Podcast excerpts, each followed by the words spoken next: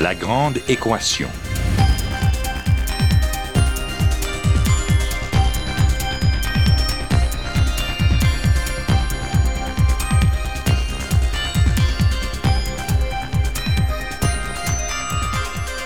Ici Normand Mousseau, bienvenue à La Grande Équation, votre rendez-vous hebdomadaire avec la science. Cette semaine, les matériaux du vivant qui nous font rêver.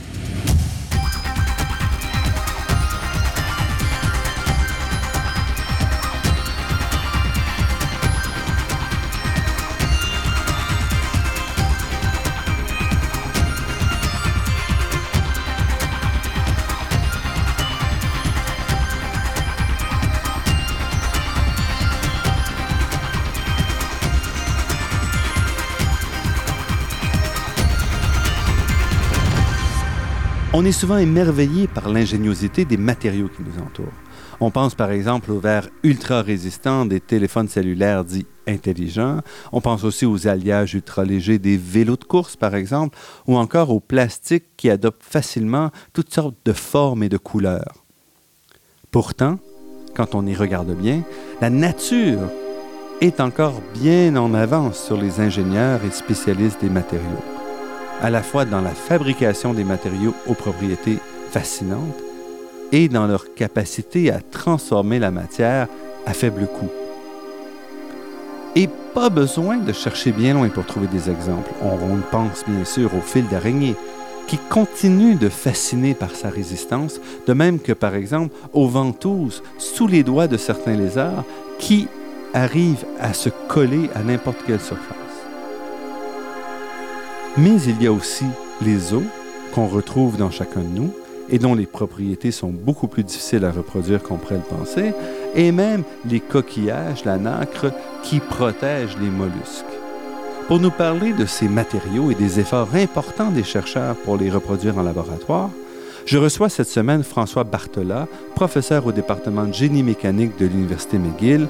François Bartola s'intéresse tout particulièrement aux matériaux biomimétiques fortement inspiré de la nature. François Bartola, merci d'avoir accepté notre invitation. Merci. La nature produit-elle vraiment des matériaux si exceptionnels? Oh, oui, je dirais oui. Il n'y a pas besoin de, regarder très loin. L'exemple typique, c'est les, les, toiles d'araignée, par exemple. On a qu'à sortir dehors et puis faire des, une expérience très facile à faire. C'est juste d'essayer de tirer sur une, un brin de toile d'araignée, on se rend compte que la soie des toiles d'araignée, on va quand même sentir une force, même, euh, même si le, fil en lui-même est très petit, euh, on, va quand même sentir une force et on va s'apercevoir qu'on peut, on peut le déformer beaucoup ce fil avant qu'il casse finalement. Donc ça, ce genre de matériau, c'est un exemple typique de, de matériaux qu'on n'arrive pas encore à faire. Hein, qu'on n'arrive pas, on n'a pas, on n'a pas. Euh, non, on n'a pas encore réussi à, percer tous les secrets. On a, on a, on a on a élucidé la chimie de, de, la soie, on sait quel genre de protéines il y a dedans, mais maintenant on se rend compte que c'est pas seulement la composition, c'est aussi la façon dont l'araignée en fait fait sortir la soie. Donc la façon dont elle est tissée. exactement, qui fait une grosse différence aussi. Donc maintenant ça commence, il y a beaucoup de recherches dans ce domaine qui essaient de, de, dupliquer la manière dont l'araignée euh, fait sortir les protéines de son corps euh, pour tisser sa toile. La nature nous réserve donc plusieurs surprises. Oui, oui, il y a beaucoup de surprises. Ouais. Et régulièrement, il y a des, articles qui sortent sur des, nouveaux des, animaux qui existent, qu'on savait qu'ils existaqu'ils mais on ne savait pas qu'ils utilisaient ce tel ou tel matériau qui a des propriétés exceptionnelles. Donc il y, a, beaucoup d'exemples régulièrement comme ça de, coquillages étranges qui, vivent, qui vivent à très grande profondeur et qui utilisent le fer, par exemple, pour leur structure ce qui est assez unique dans la nature. Donc régulièrement, il y a des nouvelles euh, trouvailles comme ça dans la nature. Donc on a encore beaucoup de choses à apprendre. Mais pourtant, euh, l'humanité, notre civilisation, utilise une palette beaucoup plus large d'éléments chimiques que, que la matière organique, que le vivant autour de nous. Oui, oui, mais je crois que c'est justement c'est ça qui est fascinant dans la nature, c'est qu'on peut la, la, nature arrive à faire à faire plus avec moins. C'est-à-dire qu'il y a, en fait, il y a quatre euh, éléments dans la nature. Il y a le carbone, l'hydrogène, l'oxygène, l'azote. Et ça, c'est les éléments de base. Alors que, comme vous, comme vous venez juste de dire, dans les, les, ingénieurs ont beaucoup plus d'éléments dans leur palette. On utilise quotidiennement une soixantaine d'éléments. Oui, ouais, c'est ça. Ouais. Donc en nature, il y a vraiment quatre éléments qui dominent et juste avec ce, cet alphabet de quatre lettres, on arrive à faire des choses incroyables. La nature arrive à faire des matériaux incroyables comme le, le collagène, les, comme les. et qu'est-ce qui permet Qu'est-ce qui permet ça? Ben après, il faut aller voir comment la, ce que fait la nature avec ses, avec ses, ses blocs de construction. On, on part avec des, quatre blocs de construction. Avec ça, on arrive à faire euh, 21 euh, euh, acides aminés. Qui et, euh, forment les protéines. Qui forment les protéines, ouais. Donc 21, c'est pas beaucoup déjà. Ça fait, ça, ouais. Et avec ces 21, ça forme la base de toutes les, de toutes les protéines, que ce soit structurelles ou qui font plein de fonctions dans le corps humain ou dans, dans les animaux. Et, euh, et, ce qui en fait, les, propriétés en fait sont générées par la façon dont ces protéines sont mises ensemble. C'est ça qui est fascinant après, c'est d'aller regarder comment la, structure de ces matériaux vraiment amplifie les propriétés de, de ces, de, ces, protéines ou les propriétés de ces aminoacides. Et c'est ce qu'on découvre que l'assemblage au niveau euh, au niveau nanoscopique, au niveau vraiment de l'atome ou presque, et à plusieurs autres niveaux, c'est ça qui fait la différence oui, oui, oui. entre un matériau sans intérêt puis un matériau facile. Oui, oui, c'est ça. C'est vraiment l'assemblage et c'est euh, pas seulement à l'échelle moléculaire et nanoscopique, c'est à, plusieurs échelles de longueur. Donc maintenant, on parle de structures hiérarchiques. Donc il y, a y a des structures très spécifiques à l'échelle moléculaire, évidemment, ensuite à l'échelle nanoscopique à l'échelle microscopique, il y a des structures très particulières, etc., jusqu'à l'échelle du tissu en lui-même. Et toutes ces échelles-là sont imbriquées euh, hiérarchiquement pour former le, pour former le tissu comme on, comme, peut le voir. Et donc chaque échelle contribue, euh, en tout cas mécaniquement, pour un matériau à, très performant au niveau structurel, par exemple une fibre de collagène, il y a, il y a beaucoup de matières de, de, d'échelles hiérarchiques comme ça, et chaque échelle va contribuer à la... Et le collagène, on le retrouve collagène, on le retrouve partout. C'est un de ces matériaux euh, qui est commun dans, pour tous les, mammifères, c'est-à-dire qu'on le retrouve dans les os, la peau, la cornée sur les yeux, donc c'est vraiment les tendons. Euh, donc c'est vraiment le, c'est aussi ça peut être considéré aussi comme un, matériau de construction euh, de base quoi. C'est la brique par exemple qui, construit le corps humain quoi. C'est le collagène. C'est très, ça a des propriétés très intéressantes. C'est une fibre très intéressante qui est qui, qui, qui, est très résistante, qui, qui c'est difficile à, à, casser. On la trouve un peu partout dans, dans, le corps humain. Ça a été comparé pour les, les ingénieurs à beaucoup l'acier, parce que ça, ça des, on fait beaucoup de choses avec l'acier parce qu'il y a des, ça a des propriétés euh, euh, euh très intéressantes. Donc c'est vraiment omniprésent dans, en, tant que mécanique, ingénieur mécanicien. Je peux vous dire que l'acier est partout dans les machines, dans les structures. Et pendant la nature, dans le corps humain, l'équivalent c'est le collagène. Donc, on fait beaucoup de choses avec le collagène. Ça veut dire que la nature ou le, vivant a un meilleur contrôle du positionnement des atomes ou des, molécules que qu'on peut avoir nous-mêmes. Oui, oui, tout à fait. D'ailleurs, c'est un, c'est un défi, un des défis majeurs en ce moment pour essayer de dupliquer les, structures qu'on voit dans la nature. C'est justement ce contrôle que la nature a, a réussi à faire à l'échelle très petite. Donc, euh, mais la nature part avec un avantage, c'est-à-dire qu'elle construit les matériaux de, des plus basses échelles vers les, plus grandes échelles. Donc on va partir avec euh, des aminoacides qui vont s'assembler tout, tout seul pour former un brin de, molécules de collagène, par exemple. Et puis ces plusieurs brins vont se mettre ensemble pour former une fibre. Et tout ça, c'est contrôlé chimiquement. Et à travers des millions d'années d'évolution, tous ces procédés sont optimisés pour former les matériaux qu'on voit aujourd'hui.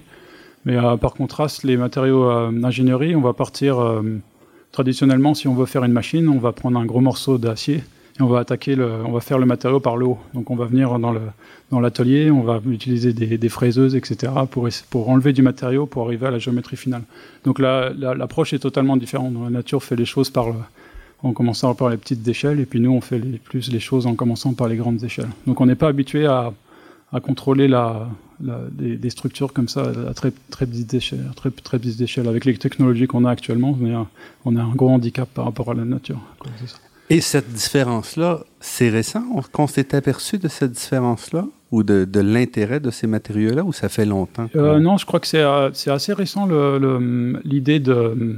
En tout cas, l'idée d'utiliser les matériaux naturels pour faire beaucoup de choses, ça c'est très vieux, c'est très ancien comme idée. Les gens ont utilisé le bois, les, les coquillages, la, la, paille pour faire des, des, des éléments euh, structurels, mais l'idée de...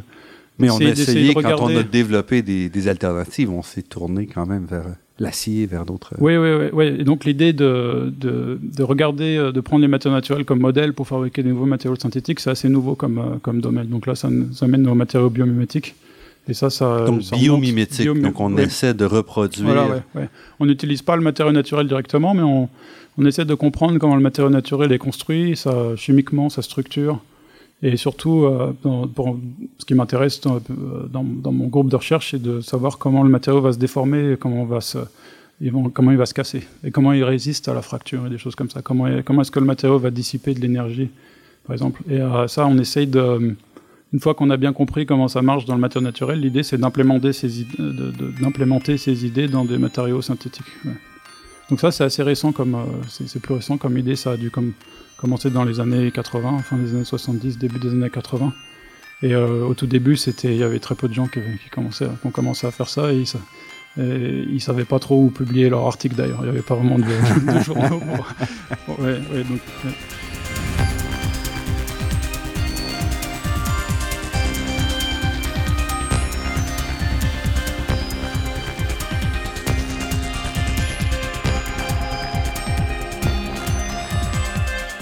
Ici Normand Mousseau, vous êtes à La Grande Équation et nous sommes en compagnie de François Bartola, biomiméticien. vous avez mentionné quelques propriétés qui vous intéressent particulièrement quand vous regardez les, matériaux d'origine biologique. Entre autres, vous avez dit la, dureté. Donc, qu'est-ce qui, qu'est-ce qui démarque ces, matériaux-là? OK. alors, pour, le, pour euh, ce qui est intéressant, c'est euh, euh, la combinaison de propriétés qu'on trouve dans, un même matériau. Euh, par exemple, si on essaye de... Typiquement, quand on, quand on regarde la, palette d'éléments, la palette de matériaux disponibles à l'ingénieur pour, pour fabriquer des choses, si on veut un matériau très dur, il va typiquement il va être fragile. Et si on veut un matériau qui résiste plus à la fracture, voilà, ouais, c'est ça. Ouais, ouais. Donc euh, par exemple une céramique c'est très c'est très dur, mais c'est fragile. Donc ça pose un problème. La céramique a beaucoup d'attributs intéressants. C'est c'est très euh, c'est très rigide, c'est très dur, ça résiste à l'usure. Mais quand on l'échappe, ça mais, casse. Euh, le problème, c'est quand on l'échappe, ça casse. Ouais, Alors, si on va dans les matériaux plus mous comme l'acier, par exemple, on, peut euh, augmenter la résistance à la fracture, mais l'acier n'est pas aussi dur que les céramiques. D'ailleurs, on fait beaucoup de choses avec l'acier. Et un des gros problèmes de l'acier, c'est que si on essaie de le rendre plus résistant à la fracture, on va il, va falloir le, rendre plus mou. Si on essaie d'augmenter la dureté, on va le rendre plus, euh, plus fragile, plus, moins résistant à la fracture. Donc il y a un peu ce paradoxe c'est très difficile de combiner la dureté et la résistance à la fracture. Ça paraît un peu, ce genre de concept, ça paraît, c'est pas trop intuitif au début, mais il y a l'exemple que je donne à mes étudiants souvent, c'est le diamant, par exemple. Le diamant, c'est la, substance la plus, la plus dure qu'on connaît. Mhm. Mais si on jette un diamant par terre, il y a des chances qu'il puisse se casser et se briser en, plein de morceaux. C'est-à-dire c'est très dur, mais ça résiste pas beaucoup à la fracture. D'accord. Alors, ce qui est intéressant, ce qui nous intéresse beaucoup dans les matériaux naturels, c'est qu'il y a beaucoup de ces matériaux qui, qui, sont à la fois durs et résistants à la fracture.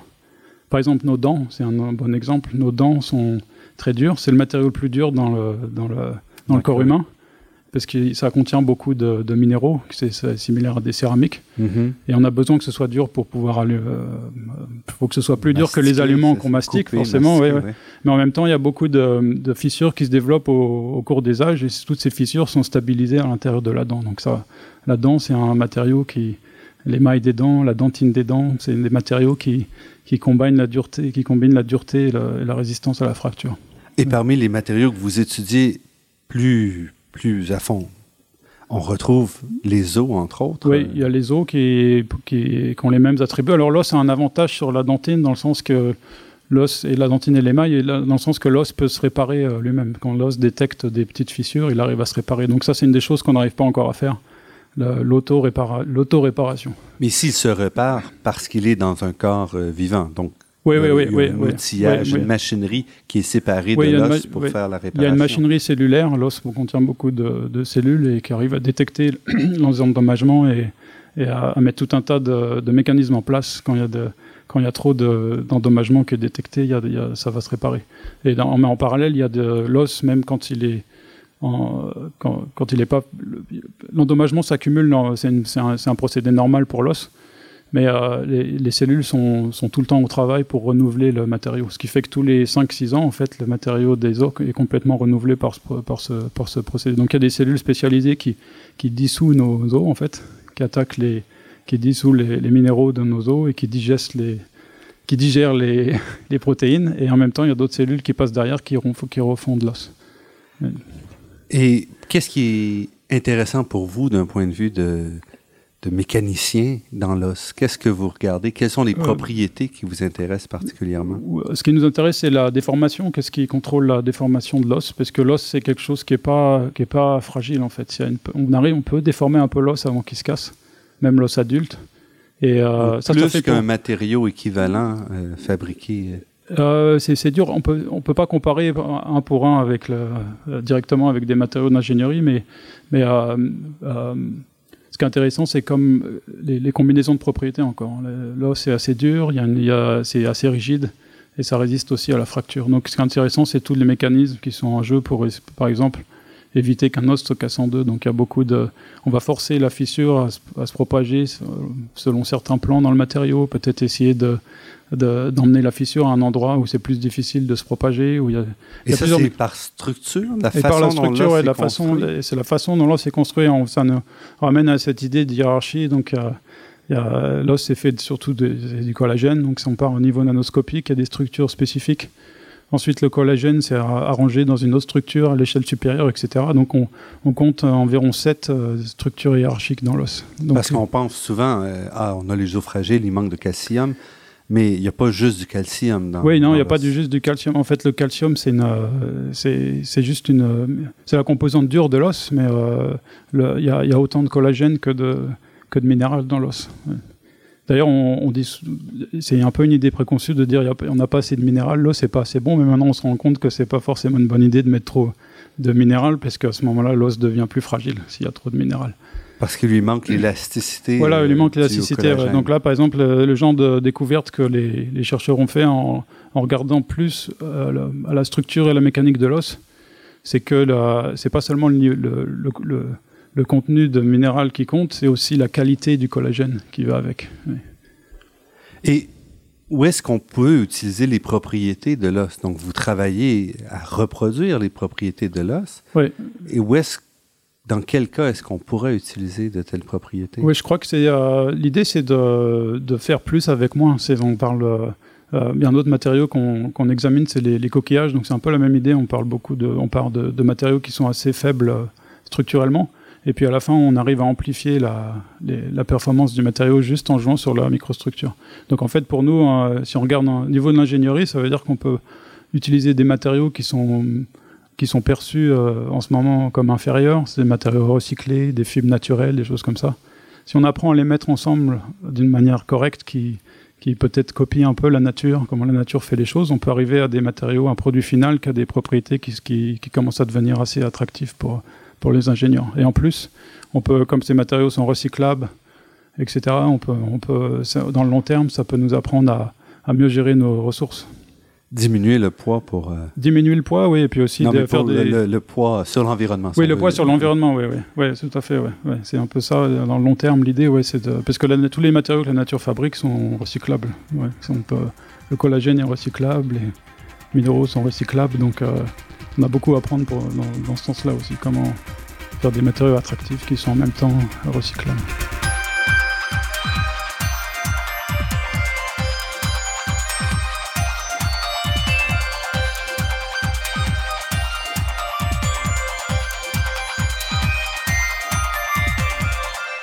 Ici Normand Mousseau, vous êtes à La Grande Équation sur les ondes de Radio Ville-Marie et nous sommes en compagnie de François Bartola, professeur au département de génie mécanique de l'Université McGill. François Bartola, nous sommes à la radio, donc c'est pas nécessairement facile, mais j'aimerais peut-être que vous nous expliquiez un peu cette microstructure, par exemple, dans la nacre, ou que vous ah étudiez aussi. Oui, euh. alors ça, oui, la nacre, ça fait longtemps qu'on qu'on regarde ça, ça a commencé quand j'étais étudiant euh, à l'université. On a, j'avais commencé à travailler sur les céramiques et puis finalement, ça, je me suis orienté vers les céramiques naturelles, les, les coquillages. Donc la nacre, c'est le matériau qui est iridescent qu'on, trouve à l'intérieur de beaucoup, de coquillages comme les, les perles, euh, euh les, huîtres, les moules. On voit tout dans, l'intérieur du coquillage, on voit cette couche brillante, c'est de la nacre. Et euh, la structure, en fait, c'est comparé à un mur de briques. En fait, c'est des petites plaquettes de, de, minéral qui sont microscopiques et qui sont arrangées comme un mur de briques en trois dimensions, en gros. Et, et l'arrangement est très très régulier au niveau microscopique. C'est assez sidérant quand on voit des, des images. C'est vraiment un, un, mur, il n'y a presque aucun défaut dans ce mur-là. Et à l'interface des briques, c'est là qu'on trouve un, un, mélange de protéines, de, de, de, et, d'autres bio, biomolécules qui, qui servent de, mortier en fait à ce mur de briques. Mais, Mais les briques elles-mêmes, ces plaquettes-là, sont assemblées par, euh, par le mollusque ou oui, est-ce qu'elles elles tombent de quelque part Non, ou... non, elles tombent pas de quelque part. Elles sont, elles sont le mollusque en fait va fabriquer. Il y a un, matéri... il y a un tissu spécial dans le, dans le mollusque qui s'appelle le manteau et qui va générer des cellules spécialisées qui va qui vont faire, euh, qui vont sécréter comme un comme un, un échafaudage en, en, matériaux organiques. Et euh, l'échafaudage, ça ressemble en gros, en gros, à une éponge, qui, qui est, c'est comme du mortier avant qu'on mette les briques, quoi. Et les briques vont, vont venir, en fait, c'est du, c'est du, du calcium qui va venir qui a été pris de la mer, donc c'est des matériaux disponibles, des ions qui vont être cristallisés à l'intérieur de ces, de ces cellules qui sont, qui sont déjà faites. Donc le matériau est guidé, c'est comme de la, cristallisation qui est, qui est, guidée par le, par ce, par ce moule qui est déjà formé par, le, par l'animal.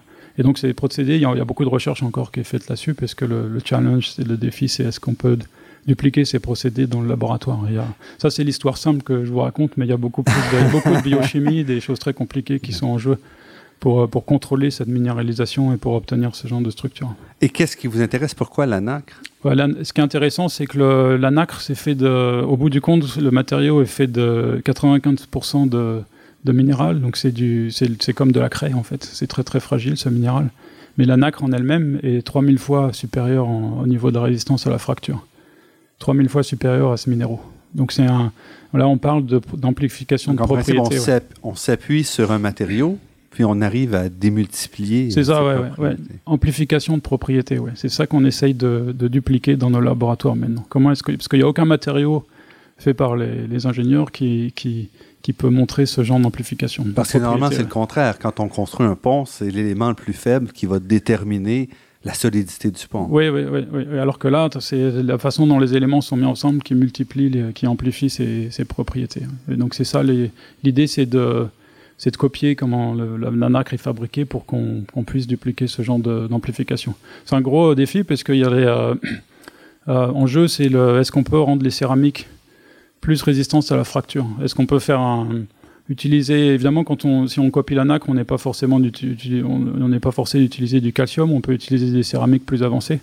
Si on arrive à multiplier la, résistance à la fracture des céramiques de la même manière que la nacre le fait, on peut avoir des céramiques qui résistent, à la fracture. Et ça, au niveau de l'ingénierie, c'est très intéressant parce que euh, si on arrive à faire un moteur de voiture en céramique, par exemple, on peut le faire marcher à bien plus haute température, il y a moins de, de problèmes d'usure et tout ça. Donc la céramique a beaucoup d'avantages sur les métaux, mais le seul problème avec les céramiques comparé aux métaux, c'est que c'est trop fragile. C'est très susceptible à s'il y a un moindre petit défaut dans le, dans le matériau, ça peut, ça peut être catastrophique pour, le, pour la pièce entière.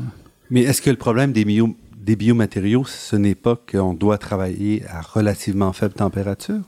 Est-ce qu'on la nacre va préserver ses propriétés à haute température? Ça dépend ce qu'on met et quel genre de chimie on utilise. Ouais. Alors c'est ça, c'est un des pièges de la biomimétisme, c'est c'est pas copier, c'est pas copier le bio, biomimétique. Le c'est plus bien comprendre, avoir vraiment une, connaissance approfondie du matériau naturel. Et on, isole un ou deux mécanismes intéressants. Dans notre cas, c'est des mécanismes de résistance à la fracture au niveau microscopique. Une fois qu'on a ces idées un peu abstraites qui sont, qui sont de la nature, on va pouvoir les implémenter dans le matériau d'ingénierie. Mais le matériau final, peut-être va pas ressembler à la nacre du tout. Ça va, quand on regarde, c'est dur, ça peut-être être dur de dire que ça a été inspiré de la nacre, mais le, les mécanismes sont là, les mécanismes inspirés de la nature sont là. Donc de la même manière, ça peut être, la chimie peut être complètement différente. On peut mettre des céramiques, par exemple, avec des métaux à l'interface, par exemple. On n'est pas obligé d'utiliser les mêmes matériaux que, que la nacre utilise. La, la, la nacre utilise beaucoup de, il y, y, y a, un peu de protéines dedans, et c'est vrai qu'à haute température, ces protéines seraient dégradées immédiatement. Mais en tant qu'ingénieur, on, est, on peut copier la nacre, mais utiliser d'autres matériaux pour, pour que le matériau entier résiste aux hautes températures. Donc c'est possible. Est-ce que on comprend aujourd'hui complètement euh, ce qui détermine les propriétés de, de la nacre euh, Parce que c'est un de vos sujets de prédilection. Oui, oui, oui. je crois que pour, pour nous, on a, en tout cas pour, pour nous, on a passé cette transition où on, a, on, comprend le, matériau d'un point de vue mécanique. on le comprend assez bien pour, de, on, comprend assez bien pour passer à l'étape suivante, c'est-à-dire fabriquer des matériaux maintenant qui, imitent la nacre. Donc ça, c'est on est dans cette deuxième phase de la biomimétique pour ce matériau. On, essaie d'explorer des façons de des, approches de fabrication qui nous permettent d'imiter ces structures qu'on va. Et ça, les, approches de fabrication, elles, ne peuvent pas vraiment imiter le vivant. Bah, malheureusement, non, pas encore. Et j'espère que ça va arriver un jour, mais c'est un sujet de recherche qui est très intense aussi. C'est essayer de d'imiter la façon dont les, matériaux naturels se développent et poussent. Parce qu'eux, ils disposent d'une machinerie euh, voilà, vraiment microscopique où chaque partie bouge un peu séparément pour former un. Oui, c'est ça, Donc c'est assez complexe, mais il y, a des, y, a des, y a des progrès qui sont faits dans, dans, ce, dans, cette, euh, dans ce domaine, c'est-à-dire euh, essayer de faire pousser des, des céramiques sur des, des, substrats de protéines, par exemple, et des choses comme ça. Donc il y a, y a beaucoup de. C'est un domaine assez actif, ouais. Mais ce qu'on utilise, nous, c'est plus des, des, méthodes un peu plus traditionnelles où euh, on utilise juste de l'assemblage manuel, des fois, ou quelque chose qu'on a commencé à utiliser aussi, c'est de l'auto-assemblage avec des chimistes. Donc là, c'est quand même un peu moins traditionnel, mais c'est quand même quelque chose qu'on peut faire. De en fait, on utilise la chimie pour assembler ces, petites briques euh, automatiquement en utilisant juste les forces d'interaction chimique. Restez avec nous, notre entretien avec François Bartola se poursuit après cette pause.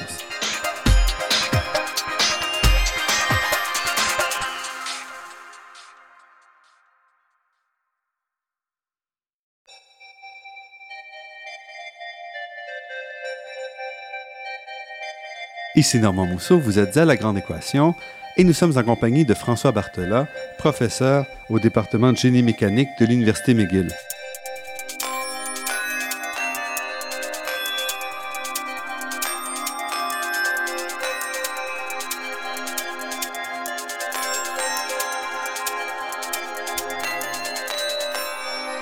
Qu'est-ce qui vous a amené à la carrière d'ingénieur d'abord? Euh, ce qui m'a amené à la carrière d'ingénieur, je crois que c'est le. J'ai toujours aimé fabriquer des, choses, des nouvelles choses euh, depuis que je suis tout petit, avec des, des Lego pour commencer, et puis ensuite à bricoler des choses.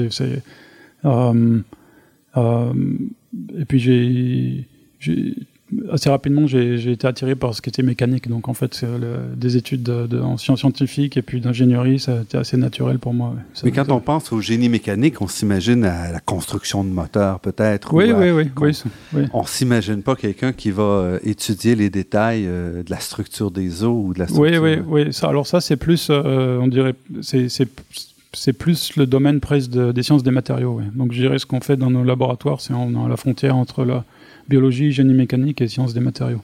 Et quand vous avez commencé, vous avez commencé, donc euh, vous avez fait l'école normale d'électricité et de mécanique à Nancy en France. Oui.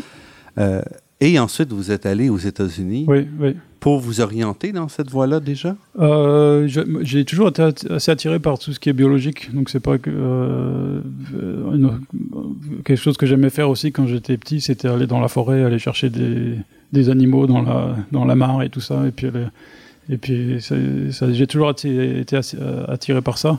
Ou alors, quand on allait au bord de la mer, je passais des heures à chercher des coquillages dans les dans l'eau et tout ça. Donc, euh, euh, quand, quand je suis allé à, Rochester, dans l'État de New York, depuis la France, j'ai eu cette opportunité de travailler sur des matériaux biologiques, en fait. Donc, c'était la plaque de croissance, c'est comme un, genre, un, genre, de cartilage qui, qu'on trouve dans les os euh, des adolescents, donc euh, dans l'os qui, qui, qui, pousse. Non, il y avait un des, j'avais, j'ai eu l'opportunité de travailler sur ce genre de matériaux. Donc déjà, il y a eu, euh, j'ai trouvé que c'était une bonne, une, bonne opportunité de combiner le, mon, intérêt pour la mécanique et puis la biologie en même temps. Donc ça, c'était plus biomécanique. Parce que votre laboratoire est pas très, il ressemble pas beaucoup à ce qu'on imagine dans en génie mécanique en général. Oui, mais je crois que ça, ça au fur des années, au, cours des années, ça, ça, ça, ça, se modifie assez. Les, cette conception qu'on travaille dans la graisse avec des moteurs et tout ça. C'est euh, au cours des années, maintenant, on trouve de, plus en plus de gens qui font des, petites choses comme de la microfluidique ou des des, des MEMS, des micro électro euh, devices, euh, pour, des, petites, machines, des petits dispositifs en utilisant de la microfabrication. Donc on on, fait des choses de plus en plus petites, je dirais. Donc ça, ça devient, ça miniaturise et puis on s'éloigne un peu dans plus de, la, de la graisse et du cambouis et tout ça. Et en même temps, ce qui est intéressant, c'est qu'il y a d'autres domaines comme la chimie où ils font des choses de plus en plus grandes. Donc ils sont, les chimistes traditionnellement ils travaillent avec des molécules, des choses qu'ils peuvent pas voir, mais maintenant on travaille avec des chimistes et là on commence à se rejoindre. On a, on a une échelle de longueur sur, sur laquelle on, à laquelle on peut se rencontrer, donc c'est ça qui est intéressant. Et vous vous arrêtez pas au laboratoire parce que vous faites aussi des simulations. Ah oui oui oui, oui on fait beaucoup de simulations en même temps. Donc euh, euh, ça c'est quelque chose que j'aime bien j'aime bien faire dans, le même, dans notre même groupe. C'est-à-dire qu'on fait des simulations et les expériences. Parce que toutes les semaines, on a des, des, gros, des, des réunions avec les étudiants, les postdocs et tout ça. Et là, on peut vraiment euh, voir euh, exactement comment le modèle compare avec l'expérience et puis peut-être raffiner le modèle ou faire d'autres expériences. Ce qui permet de comprendre des propriétés en jouant avec les assemblages. Oui, oui. Donc là avec un bon modèle, on peut apprendre beaucoup de choses qu'on peut pas forcément apprendre avec les expériences. Si on a un modèle validé des coquillages, par exemple, comment est-ce qu'ils se déforment, sur un modèle euh, de, sur ordinateur, on peut par exemple enlever les quelques protéines à l'interface et voir directement l'effet par les simulations. Alors que ça peut être très difficile des fois de faire ça avec des, expériences. Donc ça, c'est vraiment ensemble avec l'expérience pour les deux en combinaison nous donne vraiment beaucoup d'informations euh, et on apprend vraiment beaucoup sur comment le matériau se, se déforme et comment il casse, etc. Et vous êtes resté aux États-Unis ensuite plusieurs années pour faire votre doctorat. Oui, oui, oui. Je suis allé dans l'industrie un peu pendant, pendant deux ans presque pour faire dans un laboratoire qui testait des, des matériaux polymères. Donc j'ai beaucoup appris sur les polymères aussi après ça. Puis ensuite, je suis euh, retourné à l'école. Et vous êtes arrivé au Canada oui, il y a quelques années. Oui, oui, en 2006, oui, oui. Et le choc n'était pas trop grand? Non, non, non, c'est pas trop grand. Je dirais c'est en euh, Montréal, la culture, je vois ça entre, un peu à mi-chemin entre la France et puis, et puis le Canada et les États-Unis. Ouais, donc c'est c'est pas c'est familier quoi. C'est pas il n'y a pas vraiment un choc culturel. Ouais. Je me suis senti bien. et si je reviens plus donc aux, aspects euh, scientifiques, vous vous intéressez parmi les nombreuses questions une autre question qu'on n'a pas vraiment discuté un petit peu avec l'os, mais la question d'auto-réparation, oui, qui est vraiment un aspect qui est très, très important pour euh, les matériaux en général. Comment on peut empêcher, lorsque quelque chose est cassé, qu'il continue à se briser ou même le ramener. Et ici, quels exemples vous avez? Vous avez mentionné l'os, mais l'os, d'une certaine façon, dispose d'un outillage externe, mais est-ce qu'il y a des matériaux... Euh, bio, biologiques qui ont vraiment ces propriétés-là? Ou d'ingénierie. Ou, d'ingénierie. Oui, d'ingénierie. Il, y a des, il y a beaucoup de recherches dans ce domaine. Il y a des, des matériaux qui ont été faits à, à l'Université de Chicago, à Urbana-Champaign, par exemple, où il faut imaginer, par exemple, des, un, un, morceau de plastique, et puis dedans, il y a des, il y a des petites bulles, il y a des petites, euh, des petites porosités des petites cavités. Et il y en a une, il y a des, des, cavités A et des cavités B. Dans la cavité A, on met, on met un, de l'époxy, le, composant, le composant A, et dans la cavité B, on met le composant B de l'époxy. Donc quand il y a une fissure qui va se propager à travers tout ça, ça va, la fissure va passer à travers d'un mélange de cavités A et B, ça va relâcher les, les, les composants qu'il y a dedans, ils vont se mélanger et en fait ça va faire de la colle. Donc ça c'est un moyen de, de dupliquer l'idée de, de, réparation. Quoi.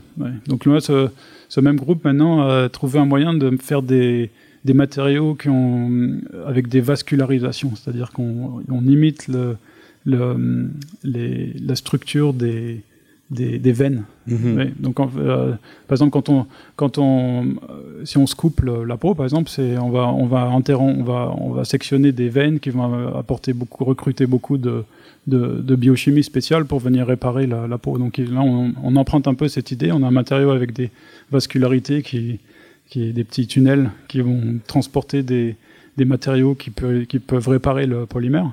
Et dès qu'il y a une coupure qui est détectée, ces, ces matériaux vont se mélanger et puis réparer la, réparer la, la fissure.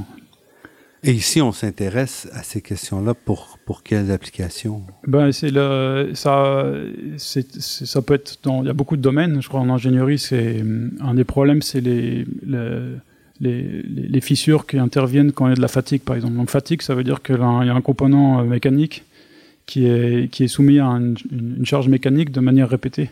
Et ça, ça arrive tout le temps dans les machines, dans les avions, euh, ça arrive, ça arrive tout le temps. C'est-à-dire que que ça fait partie de beaucoup. Il y a beaucoup de pièces mécaniques qui, qui, ont ce genre de chargement, euh, ou même les ponts d'ailleurs, les, les, les, ponts, les bâtiments.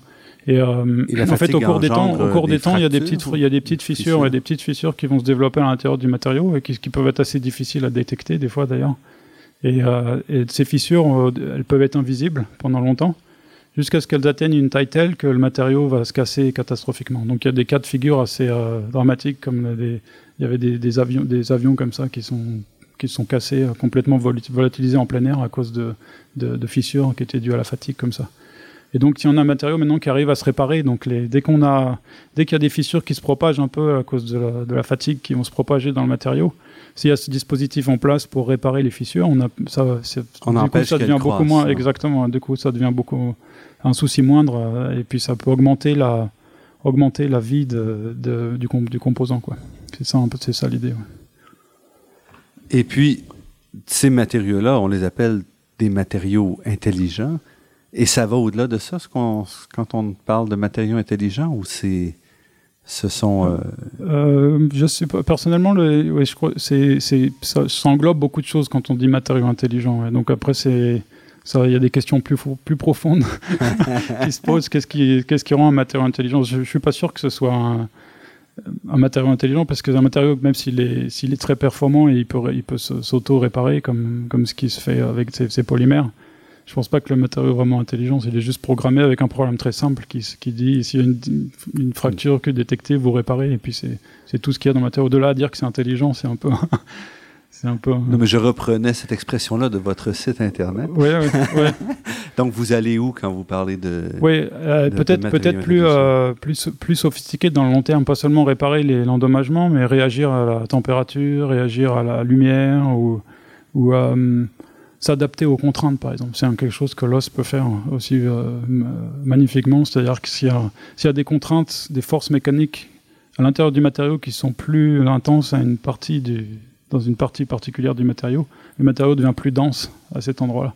Donc il s'adapte à la, il s'adapte aux, charges mécaniques. Donc ça, c'est avoir ça pour un matériau d'ingénierie, ce sera c'est incroyable parce que ça, euh, le la, une pièce de mécanique qui maintenant, il faut passer beaucoup de temps sur l'ordinateur pour optimiser, pour être sûr qu'on a les, la géométrie est correcte, qu'on a le bon matériau.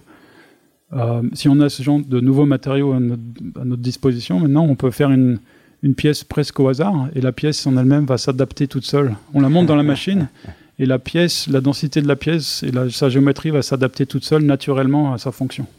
Et ça, on, voit beaucoup dans la nature. Tout, ce qu'on voit dans la nature, c'est adapté parfaitement à la fonction. Donc, ce serait euh, le long de, ces, mêmes idées, pourrait s'adapter à l'ingénierie aussi.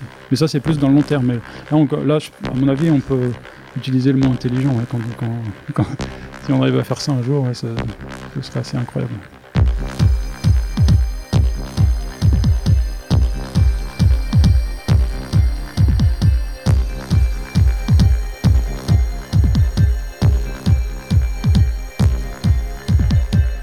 Ici Normand Mousseau. Vous êtes à la grande équation. François Bartela, mm. les matériaux biomimétiques qui recopient donc la nature, est-ce qu'ils existent déjà? Ah oui, ils existent, oui. Ils sont, ils sont partout. Il y a l'exemple le, le, le, plus commun, c'est le, le velcro.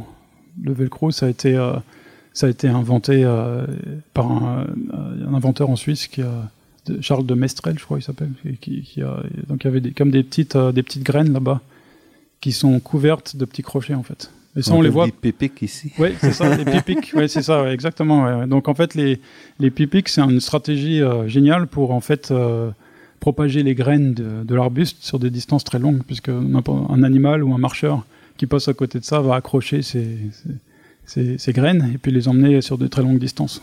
Et ici, le velcro, c'est vraiment l'intérêt aussi, à la fois comment on attache et on détache. Oui, c'est ça, oui, oui, oui, Et le fait que ce sont chacune des, chacune des, des branches ou des, des, filaments sont en fait très fins et pas oui. très. Oui, oui, c'est l'ensemble. C'est l'ensemble, oui, oui. Donc ça, c'est une idée qu'on trouve aussi beaucoup à la nature. C'est l'attachement, chaque attachement est très faible, mais il y en a beaucoup tellement que ça, ça peut générer euh, des forces d'adhésion assez importantes.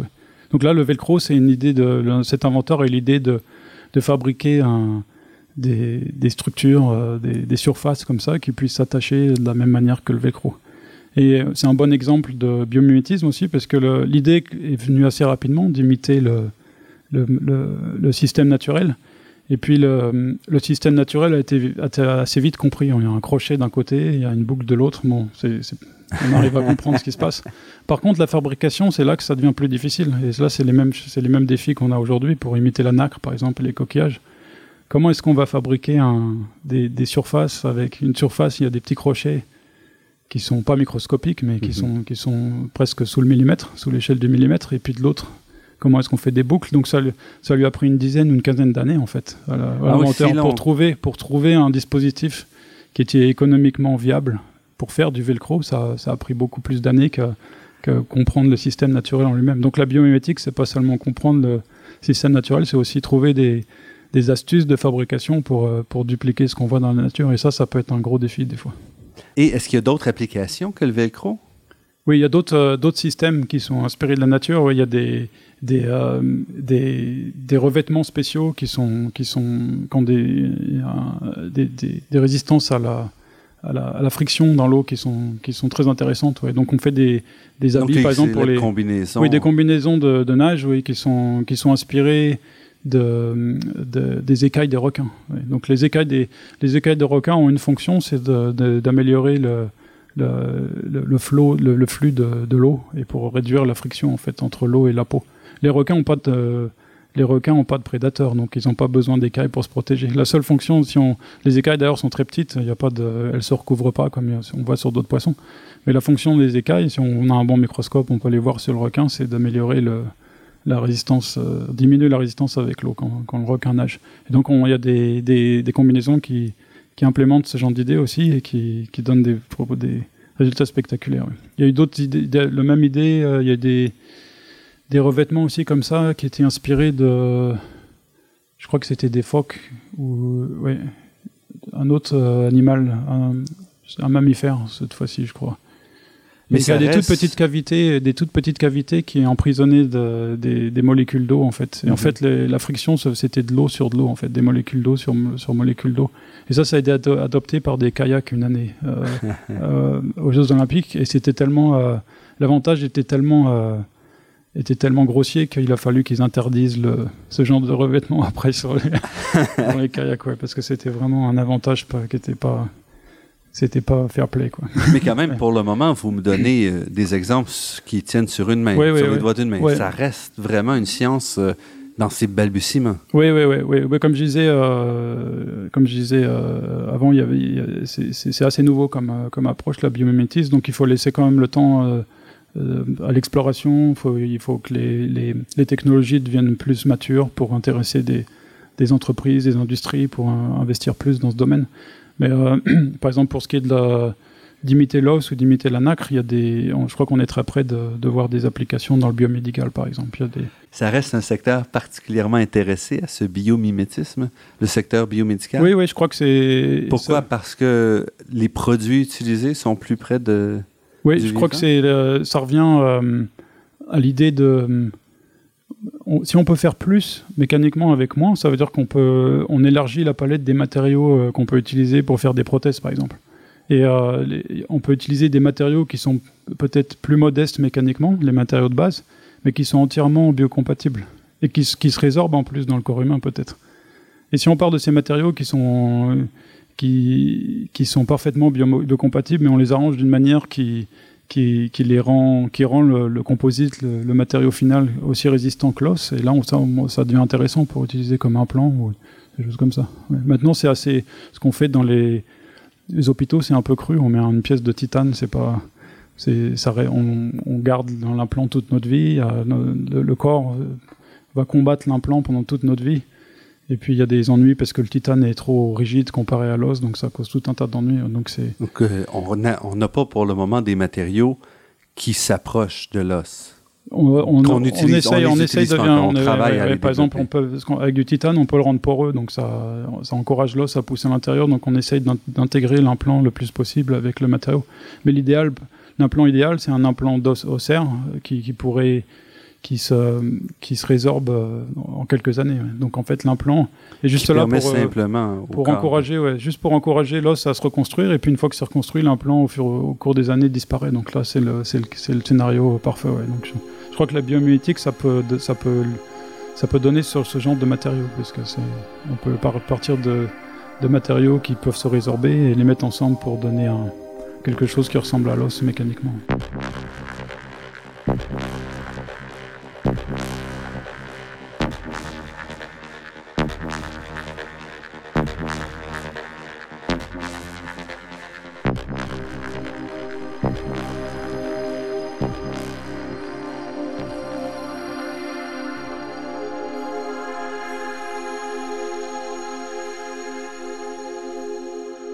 Ici Normand Mousseau, vous êtes à La Grande Équation et nous sommes en compagnie de François Bartola, professeur au département de génie mécanique à l'Université McGill.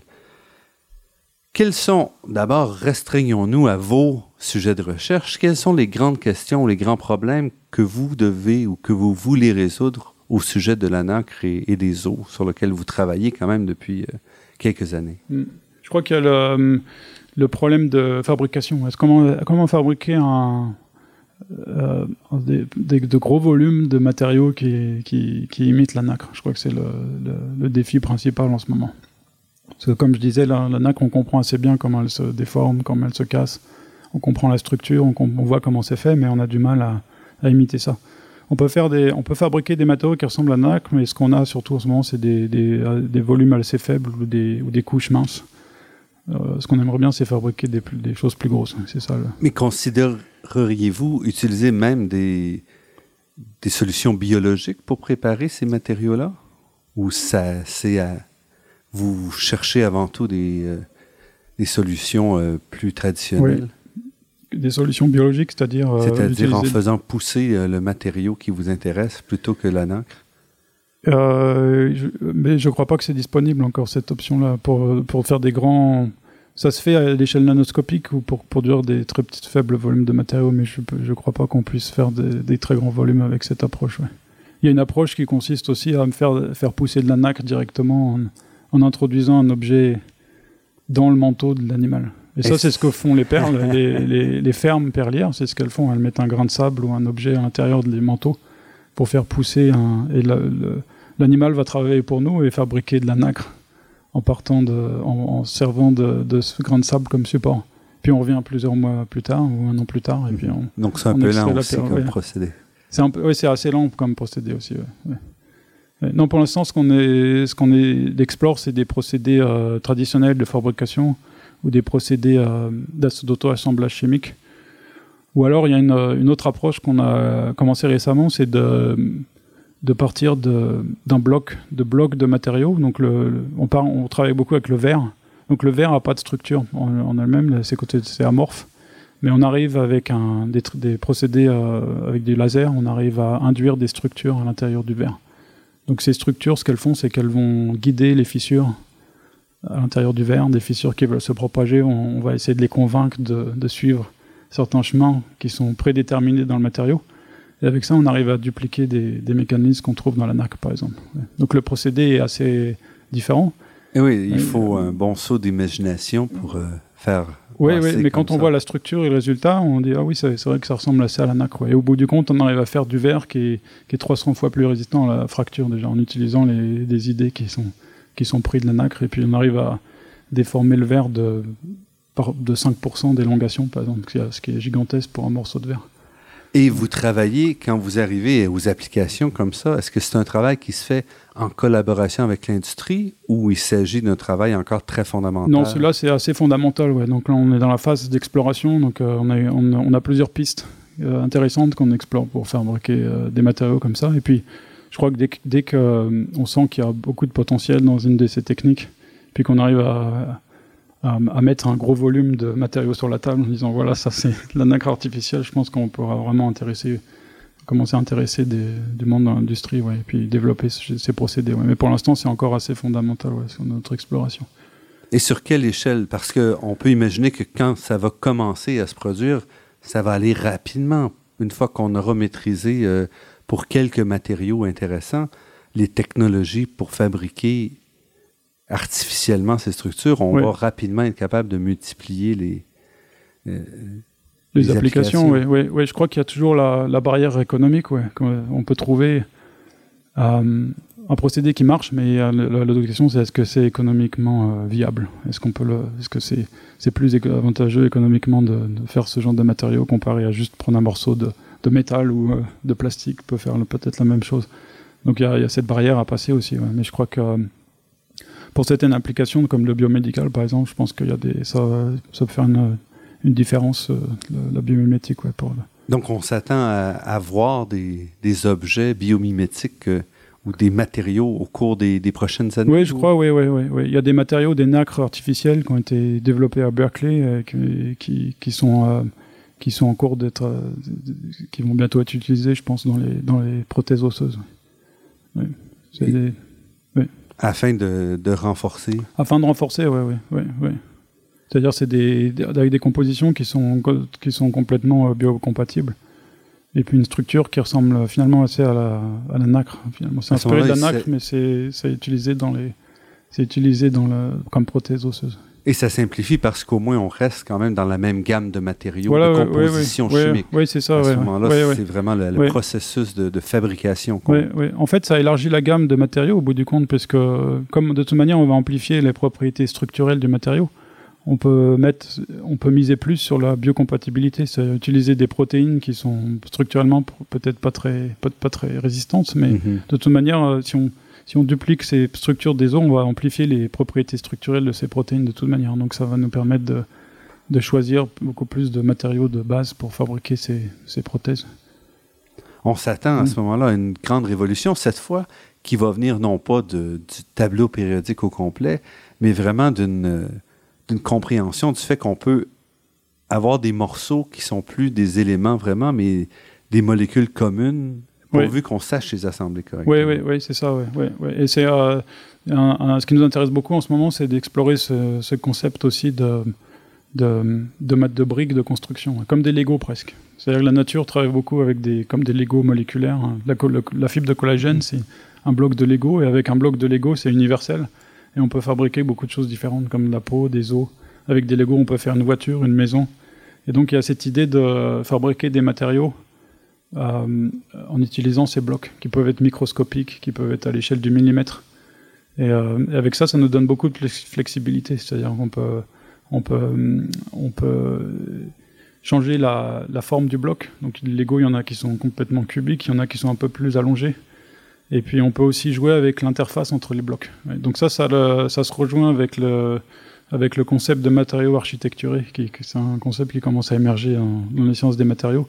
Mais la différence quand même du Lego, c'est que vous allez avoir des structures qui vont s'assembler différemment à différentes grandeurs. Donc oui, vous oui, allez oui. avoir une façon d'assembler euh, au niveau vraiment euh, de, de la molécule et vos assemblages vont changer à mesure que vous allez oui, oui, oui, oui, on peut on peut se concentrer sur une euh, échelle particulière donc par exemple l'échelle du Lego c'est du l'ordre du, du 10 mm quoi pour mmh. un bloc de Lego mais on peut se concentrer euh, rien qu'en se concentrant sur cette à cette échelle particulière avec des Lego on peut faire beaucoup de choses on n'est pas forcément on n'est pas obligé de faire des, des constructions hiérarchiques dans, à échelle hiérarchique pour, pour avoir des choses intéressantes et c'est un peu ce qu'on explore en ce moment comment est-ce qu'on peut prendre des blocs très simples et les mettre ensemble et contrôler l'interface entre ces blocs pour générer des combinaisons de propriétés intéressantes.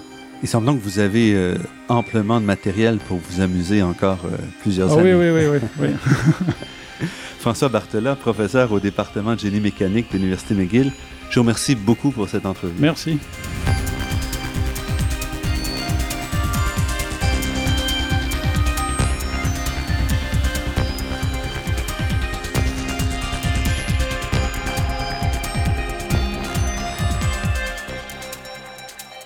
Je remercie Daniel Fortin à la technique et pour la création de tous les thèmes musicaux entendus à cette émission. Marc-André Miron au site Internet et Ginette Beaulieu, productrice déléguée. Je remercie également le Fonds de recherche du Québec et la Fondation familiale Trottier pour leur contribution à la production de cette émission, ainsi que la Fondation des chaires de recherche du Canada et l'Université de Montréal. Vous pourrez réentendre cette émission en vous rendant sur le site Internet de La Grande Équation, L'émission est également disponible sur la page Université de Montréal de iTunes U. Ici, Normand Mousseau. Au nom de toute l'équipe, je vous dis à la semaine prochaine. D'ici là, restez à l'écoute de Radio Ville-Marie pour découvrir votre monde sous toutes ses facettes.